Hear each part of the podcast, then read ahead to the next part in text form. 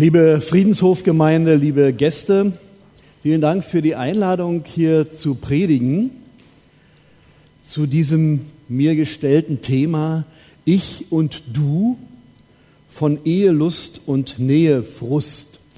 Passt ja ein bisschen zu dem, was ich sonst so mache. Diejenigen, die Kinder haben unter Ihnen, die kennen das vielleicht. Sie lesen ein Buch über Kindererziehung und Sie finden das auch ganz interessant. Sie lernen auch was dabei. Und dann lesen Sie den Klappentext und da steht, der Autor, die Autorin hat selber gar keine Kinder. Das gibt es. Erziehungsbücher von Leuten, die selber keine Kinder haben. Und ich habe festgestellt, diese Bücher sind trotzdem nicht immer ganz schlecht. Auf der einen Seite stimmt schon, die eigene Erfahrung ist durch nichts zu ersetzen aber sie kann auch voreingenommen machen. Da denkt man dann, das kann nur so sein, wie ich es erlebt habe und will das allen Leuten mitteilen und dann gibt es Leute, auf die passt diese Geschichte einfach nicht. Mehr Abstand hilft manchmal, die Dinge zu sehen, die andere nicht sehen. Und vielleicht ist das auch ein bisschen ähnlich mit Paulus. Paulus schreibt nämlich als eingefleischter Junggeselle über die Ehe. Und da kann man auch fragen, was weißt du denn schon, Paulus? Du äh, hast das ja gar nicht selber so erlebt. Aber Paulus kannte auf jeden Fall eine Menge Leute, der kannte auch eine Menge verheirateter Leute. Und als Seelsorger kannte er vermutlich auch allerhand ihrer Probleme. Vor allem kannte er auch die heiligen Schriften und hatte einen guten Draht zu Gottes Geist. Und deswegen finde ich es mal spannend zuzuhören, was dieser Paulus zum Thema Ehe zu sagen hat. Darüber schreibt er ganz viel sogar im ersten Korintherbrief, Kapitel 6 und 7. Und das ist allerdings ein ziemlich langer Text und Paulus hat auch ein etwas anderes Thema, als äh, ich das heute habe. Äh, bei ihm geht es dann mehr, mehr überhaupt darum, ob man heiraten oder dann auch wieder sich scheiden lassen soll und so. Aber äh, ich habe in diesem Text einige Verse entdeckt, die ich trotzdem dann zitieren werde. Nur so einige Stellen im Ausschnitt. Wenn Sie Lust haben, können Sie ja das Ganze auch zu Hause nochmal im Zusammenhang lesen. Liebe und Sexualität sind ein heißes Thema, an dem sich bis heute die Geister scheiden. Manchmal klingt das so, wenn ich in christlichen Gemeinden unterwegs bin, das ist geradezu die Mitte des Glaubens. Das ist der Maßstab, der über Seligkeit oder Verdammnis entscheidet. So, dann klingt das so, als ob Jesus vergibt uns schon alle Sünden, aber wenn es um Sex geht, ist das nochmal ein bisschen anders. Und zeitweilig hat die christliche Theologie sogar den Eindruck erweckt, Sexualität sei insgesamt etwas Schmutziges, überhaupt nur deswegen in unserem Leben zu dulden, weil die Menschen ja sonst bekanntlich aussterben würden. Und vor allen Dingen, als wäre alle Lust dabei verboten.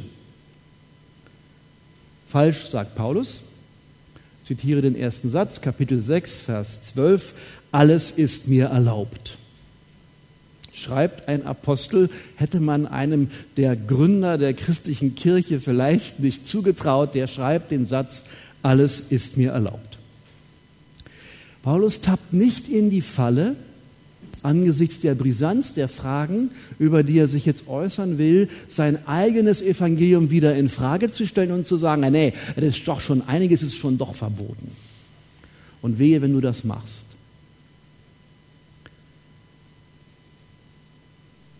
Sondern Paulus bleibt dabei, Christus schenkt uns die volle Freiheit, unser Leben zu leben mit allem, was Gott hineingelegt hat. Und dazu gehört auch, und sogar nicht zuletzt, Liebe, Partnerschaft, Intimität, Sexualität. Alles ist mir erlaubt.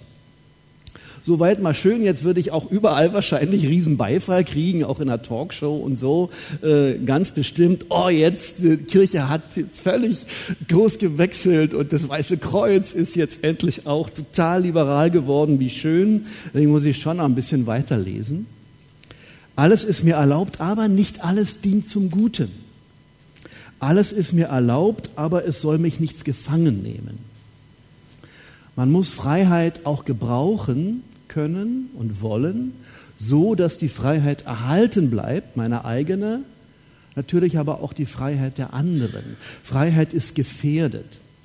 Es geht nicht darum, dass Gott uns in einem Gehege halten will wie die Antilopen im Zoo, sondern aber Gott traut uns zu, dass wir die Freiheit, die er uns schenkt, auch so gebrauchen, dass es gut wird, dass wir sie recht gebrauchen, dass sie uns und anderen dient. Man sagt heute so gerne, ab 17 Jahre Ethik unterrichtet, lebensdienlich.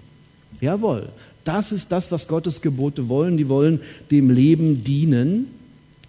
Und deswegen, nicht um uns ein Korsett anzulegen, in dem wir keine Luft mehr kriegen, sondern um uns zu helfen, unsere Eigenverantwortung für unser Leben wahrzunehmen. Deswegen schreibt Paulus jetzt auch noch ein bisschen weiter. Denn es gibt Dinge, die haben zerstörerisches Potenzial und das wollen, sollen wir wissen, das sollen wir bemerken und uns darauf einstellen. Und jetzt nennt er so ein paar Dinge, wo das so ist. Und dann sagt er erstmal ein Thema, was er nicht so wichtig findet. In der Gemeinde von Korinth, da gab es Leute, die sagten, man darf nicht alles essen. Schon gar nicht zu jeder Zeit. Die haben sich und anderen manche Speisen verboten. Nun finde ich, es ist manchmal durchaus auch ein Zeichen von Verantwortung, zu überlegen, was esse ich denn und was lieber nicht und wie viel davon. Aber Paulus sagt auf jeden Fall, das ist für mich geistlich kein Problem. Durch das, was wir essen, da wird vielleicht der Body Mass Index gefährdet, aber nicht die Beziehung zu Gott. Es geht ihm um die Dinge, die die Beziehung zu Gott gefährden können und auf die will er hinweisen. Und es gibt auf jeden Fall etwas, was die Beziehung zu Jesus wirklich gefährdet, für die Gemeinde von Korinth damals auf jeden Fall, nämlich wenn du als gläubiger Mann zu einer Prostituierten gehst. Das war in Korinth damals gängig. Die Griechen fanden da nichts dabei. Und das waren alles Griechen oder Leute, die irgendwie so äh, mit der griechischen Kultur vertraut waren. Die sagten, wieso denn nicht? Sagt Paulus, ich erkläre euch, wieso denn nicht. Ich erkläre euch, wieso es für einen Mann, der Christ ist, nicht gut ist, nicht dem Leben dient, äh, zur Prostituierten zu gehen, weil Sex nämlich bindet. Sexualität bindet Menschen sehr eng aneinander. Wir wissen das heute auch wissenschaftlich. Denn bei sexuellen Aktivitäten wird in einem ganz hohen Maß, neben vielen anderen Hormonen, auch das Hormon Oxytocin ausgeschüttet. Das ist das Bindungshormon, das, was Menschen miteinander mental so eng verbindet, dass sie einfach, ja, wie gesagt dazu, ein Fleisch werden. Und es gibt nur einen einzigen weiteren Vorgang, bei dem dieses Hormon in dieser Menge ausgeschüttet wird. Das ist, wenn eine Mutter ihr Kind stillt. Auch eine sehr, sehr enge Bindung. Sexualität bindet Menschen eng aneinander. Und das ist ja gerade das, was der Besuch bei der Prostituierten nicht bewirken soll.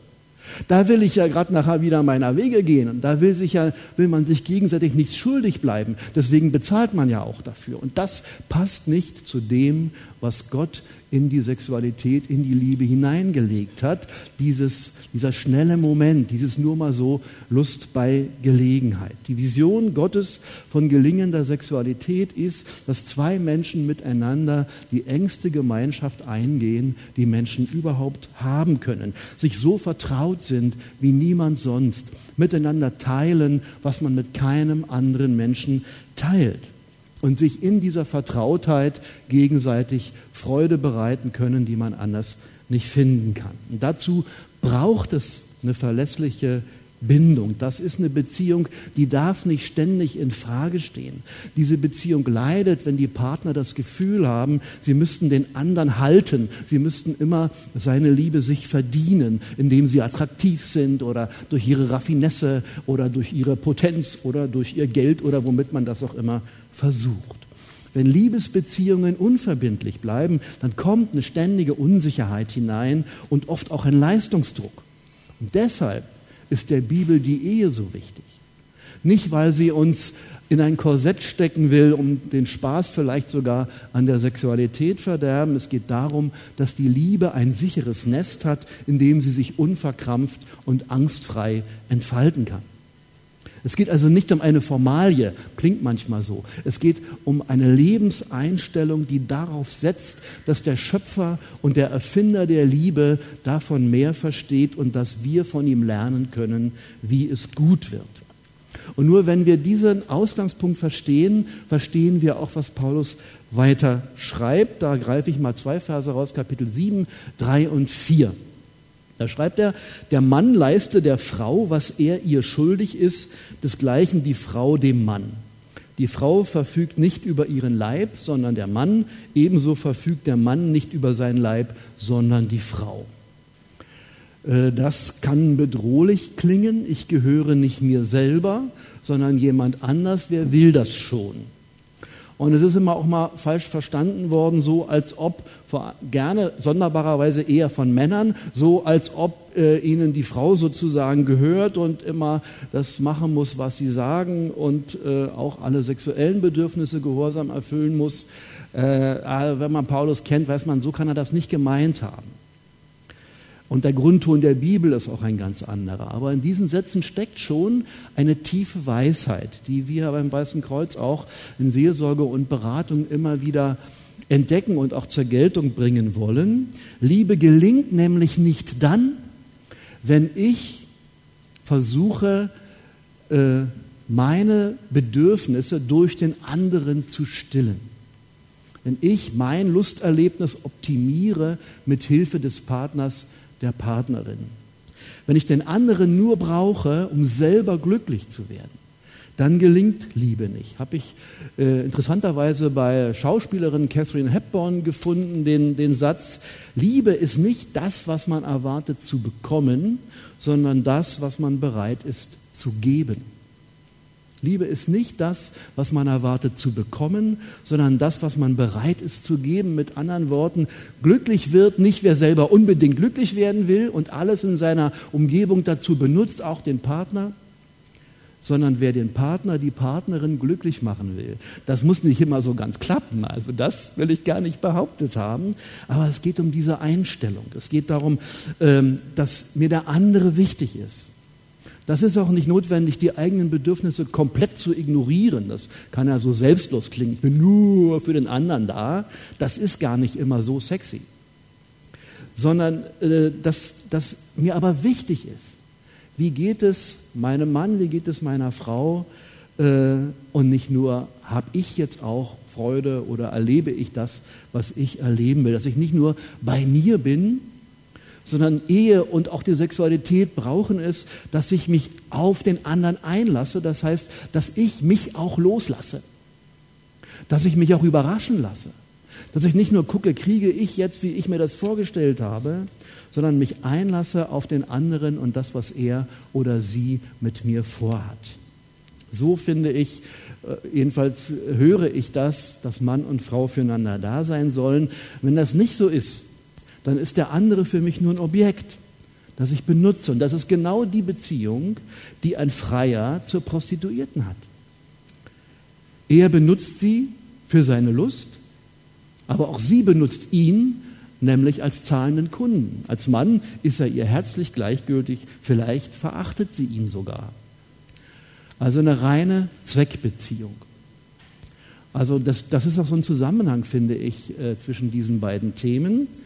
Äh, vielleicht auch deswegen, weil eine Zweckbeziehung kann es auch in einer Ehe geben. Dass jeder den anderen irgendwie einfach in seine Überlebensstrategie einbaut. Also wenn man traditionell vielleicht dann sie kocht, sie wäscht, die bäckt und, kriegt, äh, sie, und sie kriegt die Kinder und er verdient das Geld, er baut das Haus und verschleißt den Fernseher. So ist das so aufgeteilt und jeder braucht den anderen. Äh, das ist dann aber nicht die Einheit die die Bibel ein Fleisch nennt. Und naja, das kann so werden. Das kann auch dann so werden, obwohl man es eigentlich anders wollte und obwohl es am Anfang vielleicht auch anders war. Ehelust und Nähefrust heißt das Thema und natürlich verbindet sich mit dem Thema Ehe auch Frust. Wir kennen das auch beim Weißen Kreuz aus Seelsorge und Beratung Und das gehört zur Beziehung immer auch dazu, dass mich, egal um welche Beziehung es geht, dass mich andere Menschen auch frustrieren, dass sie meine Erwartungen eben nicht erfüllen und an mich Erwartungen haben, die ich nicht erfüllen will. Beziehung kann anstrengend sein, erst recht eine Beziehung, in der man sich vielleicht Tag für Tag viele Stunden sieht und nachts vielleicht nicht sieht, aber nebeneinander liegt. Und auf der einen Seite ist es ganz evangelisch zu sagen, wir müssen nichts tun, um in den Himmel zu kommen. Das ist mir immer wichtig, dass wir das nicht verwechseln, worum es in der Ethik geht. Ob es um das ewige Leben geht, das hat Jesus uns erworben. Das geht nicht, auch nicht mit der Sexualethik kriegen wir das hin, sondern das ist am Kreuz passiert. Um in den Himmel zu kommen, müssen wir nichts tun. Um eine lebendige und vitale Ehe zu führen, müssen wir schon was tun. Das ist kein Selbstläufer. Es ist ein Geschenk, aber keins, das ganz ohne unsere Beteiligung auskommt. Da müssen wir uns investieren. Nicht um uns die Liebe des anderen zu verdienen, sondern es ist geradezu Liebe, sich in jemand anders zu investieren, sich auf jemand einzulassen, einen anderen glücklich machen zu wollen. Es gibt so einen Mythos, eine Ehe hält dann ein Leben lang, wenn schon am Anfang alles gepasst hat. Ich sage ganz bewusst, das ist ein Irrtum, das ist so nicht. Wir erleben das so nicht. Es ist, wenn es ganz am Anfang, wenn da alles passt, Vorsicht, dann habe ich nur ein paar Dinge nicht bemerkt, wahrscheinlich, wegen dieser rosaroten Brille, darf ja auch sein. Es passt nie alles, es muss auch nicht alles passen, sondern ähm, das ist einfach so, dass auch das Feuer, das am Anfang vielleicht wirklich brennt, und das ist schön so, dass das nicht ein Leben lang brennt, wenn man es nicht immer wieder erhält und auch neu anfacht. Und man teilt eben nicht nur das Bett miteinander, sondern man teilt das ganze Leben miteinander. Teilt den Besitz, teilt die Freuden und teilt die Sorgen. Und wenn der Partner nicht für mich zum wichtigsten Leben in meinem Menschen wird, dann bleibt es immer schwierig. Das Ja zueinander ist ein Ja zum ganzen Menschen, nicht nur zu den Schokoladenseiten Gemeinplatz. Und trotzdem muss man es immer wieder sagen, Ehelust und Nähefrust gehören zusammen. Und es beginnt sogar im Verlauf einer Ehe eher mit der Lust und endet dann im Frust. Und da es heute von den Konventionen her ohne weiteres möglich ist, wenn dann so viel Frust sich aufgestaut hat, äh, dass man es nicht mehr will, dann geht man eben auseinander.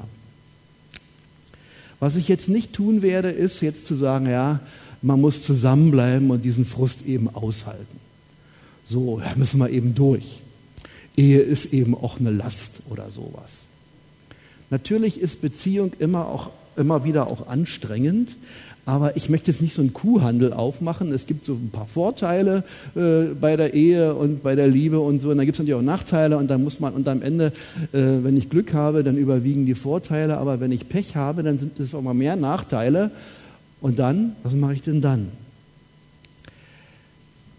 Man sollte wissen, dass es immer wieder auch Frustrationen gibt, wenn man den Weg des Lebens miteinander einschlägt. Unsere Tochter hat vor zwei Wochen geheiratet, die hat das auch gewusst und oh, ich bin ganz zuversichtlich. Aber natürlich ist es auch so, äh, dass das jetzt ja, eine Herausforderung ist, immer wieder diesen gemeinsamen Weg zu gestalten und dieses Miteinander. Und dann kann ich das, was am Partner mich stört und was mich provoziert, das kann ich natürlich einfach als Störung wahrnehmen das stört die Harmonie, das finde ich blöd, wenn er oder sie doch anders wäre. Und dann wünsche ich mir das oder versuche den anderen immer zu, zu ändern und dann funkt das und es geht nicht. Ich kann es auch als Herausforderung wahrnehmen. Der Sexualwissenschaftler David Snarch sagt zum Beispiel, dass Paare gerade in dem aneinander wachsen, wo sie sich aneinander reiben. Das wäre gar nicht gut, wenn es immer nur schön wäre mit dem anderen. Das wünsche ich mir so, weil es angenehm ist. Aber der nur bequeme Partner wird auch schnell langweilig. Und äh, ich entwickle mich nicht weiter, wenn ich nicht Menschen habe, die mir auch Widerstand entgegensetzen und die mich auch herausfordern dazu, mal andere Dinge zu denken und andere Dinge zu machen, als die, die ich sowieso aus mir heraus machen würde. Und das kann die Chance einer Ehe sein, dass man sich aneinander reibt und aneinander wächst, gerade dort, wo man sich fremd ist oder vielleicht sogar störend. Das kann mich weiterbringen. Es gibt eine Formel in der Sexualwissenschaft, die heißt Exotic becomes erotic. Das Exotische, das Fremde, das wird zum Anziehenden. Fremde ist das Begehrte, weil das Vertraute irgendwann langweilig wird. Es gibt sogar Paarberater, die deswegen empfehlen, dass ein Seitensprung die Ehe belebt. Das würden wir nicht tun, wenn Sie von Beraterinnen und Beratern des Weißen Kreuzes hoffentlich nicht hören. Aber wir wissen schon, dass eine Ehe eben auch Neues braucht. Sie braucht Inspiration. Aber dazu muss man nicht mal mit einem anderen Partner was versuchen, sondern man kann schauen, was können wir beide mal zusammen Neues machen.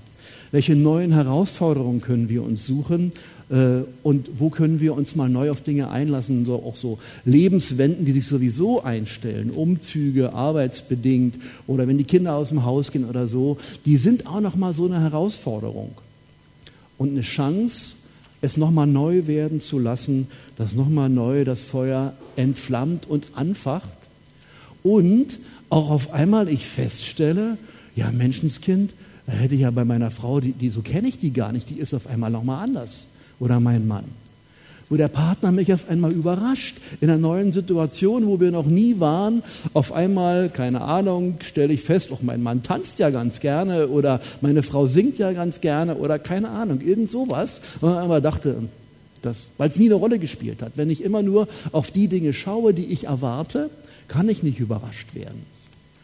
Also einfach mal sich gegenseitig überraschen, wenn äh, Partner denken, nach 20, 30 Ehejahren, sie kennen ihren Partner in und auswendig, wird ich vermuten, sie haben nur noch ein paar Dinge nicht entdeckt. Das kann man gar nicht, einen Menschen wirklich in und auswendig kennen. Dazu ist ein Mensch viel zu reich, zu viel gestaltig und außerdem entwickeln sich Menschen ja auch weiter.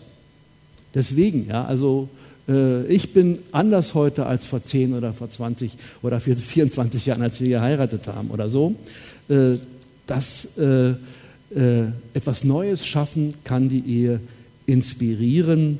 Und wenn man das selber nicht hinbekommt, dann gibt es auch Hilfen, Ehepaar, Wochenenden, Veranstaltungen oder auch kann man ein Buch zusammenlesen oder was auch immer. Man kann auch den Weg in die Beratung gehen und sich nicht scheuen, sich einfach mal helfen zu lassen. Ein letztes, was ich bei Paulus lernen möchte, ist nochmal etwas, was man erstmal eigenartig finden kann, dass Paulus nämlich sehr skeptisch im Blick auf die Ehe klingt. Er schreibt 7 Vers 1, es ist gut für den Mann, keine Frau zu berühren. Und dann nochmal Vers 38, wer seine Jungfrau heiratet, der handelt gut, wer sie aber nicht heiratet, der handelt besser. Paulus ist schon mindestens in diesen Kapiteln sowas wie ein Eheskeptiker. Immerhin sagt er auch, also das ist meine Meinung, das ist nicht Gottes Gebot. Und da bin ich schon mal erleichtert. Vers 20 sagt er auch noch mal, jeder bleibe in der Berufung, in der er berufen wurde. Da würde ich also sagen, lieber Paulus, sei mir nicht böse. Mein Eindruck ist, Gott hat natürlich unterschiedliche Wege mit Menschen, auch in Sachen Ehe. Es ist weder besser ledig zu sein, noch verheiratet zu sein, sondern so wie Gott es führt und so es wie es für mich richtig ist, äh, diesen Weg soll ich annehmen und gestalten. Das sollte man nicht gegeneinander ausspielen. Mein Wert entscheidet sich nicht daran, ob ich mit oder ohne Partner unterwegs bin oder vielleicht meinen Partner verloren habe. Auch das kann ja ein Schicksalsweg sein. Sondern für mich äh, ist hier noch was anderes, was ich lerne. Alle Kulturen neigen dazu, äh, Ehe und Sexualität einen besonderen Stellenwert zu geben, ist ja auch eine besondere, schon ein besonderer Lebensbereich, sehr persönlich, sehr emotional, etwas, was Menschen immer schon bewegt hat, das irgendwie in den Griff zu kriegen. Und das hat man in manchen oder in vielen Kulturen sogar versucht, indem man Liebesgöttern opfert, um sie gnädig zu stimmen, damit das auch funktioniert mit dieser starken Kraft. Oder bis heute, äh, manche bemessen den Wert des Mannes nach seiner Potenz und den Wert der Frau danach, wie viele Kinder sie hat oder so. Und auch die christliche Geschichte hat ihre besondere Bewertung von Sexualität, übrigens lange Zeit auch eine Negativbewertung äh, gehabt. Und da ist mir wichtig und lese ich auch so bei Paulus, jawohl, es ist eine starke Kraft und ein wichtiges Thema im Leben, aber es ist nicht das, an dem sich alles entscheidet Sexualität ist weder etwas Göttliches noch etwas Teuflisches. Es ist einfach etwas Menschliches. Sie kann ein Stück Himmel sein, sie kann auch zur Hölle werden, aber sie ist Teil des Lebens. Sie ist nicht das ganze Leben. Denkt das bitte nicht. Die letzte Entscheidung über mich und über dich fällt nicht daran, wie du mit deiner Sexualität umgehst oder nicht umgehst, sondern die letzte Entscheidung über dein Leben fällt allein an Christus. Das ist mir wichtig am Evangelium, gerade weil es ein wichtiges Thema ist und gerade weil wir natürlich auch um, uns um diese Fragen kümmern. Aber es ist ein Thema des Lebens äh, und in einer gewissen Weise, ja, ordnet es auch dieses ganze Thema Ehe, Liebe und Sexualität dem Evangelium unter. Und es soll uns und darf uns nicht passieren, dass das Ringen um den richtigen Umgang mit dieser besonderen Gemeinschaft äh, das Evangelium in Frage stellt. Das passiert Paulus nicht und deswegen widerfahre es auch uns nicht. Und noch etwas ist daran entlastend, dass Paulus das so einordnet, wirklich in die Schöpfung, dass er diese, diese ewige Bedeutung dieses Themas äh, mildert und sagt, das ist äh, nicht das Letzte, dass wir nämlich nicht von unserer Liebe leben müssen, sondern dass unsere Liebe immer wieder von Gottes Liebe leben darf, die auch Paulus übrigens in Römer 5 von Gottes Liebe, die in unsere Herzen ausgegossen ist durch den Geist, der uns gegeben ist. Manchmal ist es so ein bisschen schwierig, die Liebe zwischen Mann und Frau irgendwie zusammenzubringen mit der Liebe Gottes. Die Liebe Gottes, die ist doch sowas, sowas Reines und, und das sind doch zwei verschiedene Sachen. Liebe ist immer auch erstmal Liebe und Liebe kann nur von Gott her gelingen. Es gibt keine andere Quelle der Liebe, auch nicht für die Ehe, auch nicht für die Paarbeziehung. Und wenn das nicht so wäre, dann wäre es wirklich eine Überforderung, wenn ich als Mann des Weißen Kreuzes für die gute alte Ehe werbe und sage, liebe Leute, auch wenn das heute aus der Mode zu kommen scheint, es ist eine gute Einrichtung, macht das. Eure Liebe kann keine sicherere Basis kriegen als diese. Ich würde es nicht wagen können.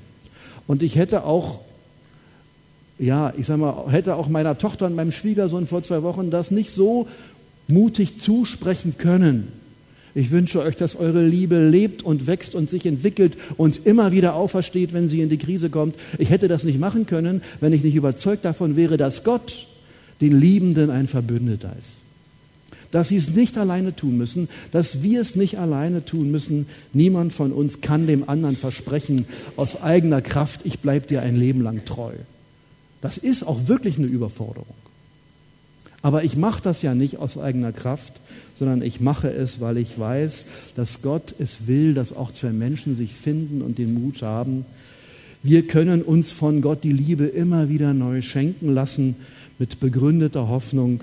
Wir können gestalten, was Gott uns schenkt und weil Gott uns lieb hat, können wir auch getröstet sein über dem, was er uns versagt, was uns nicht gelingt oder was er uns nimmt. Das Größte ist Christus. Und nicht die Ehe, aber ein großes Geschenk ist sie auf jeden Fall. Amen.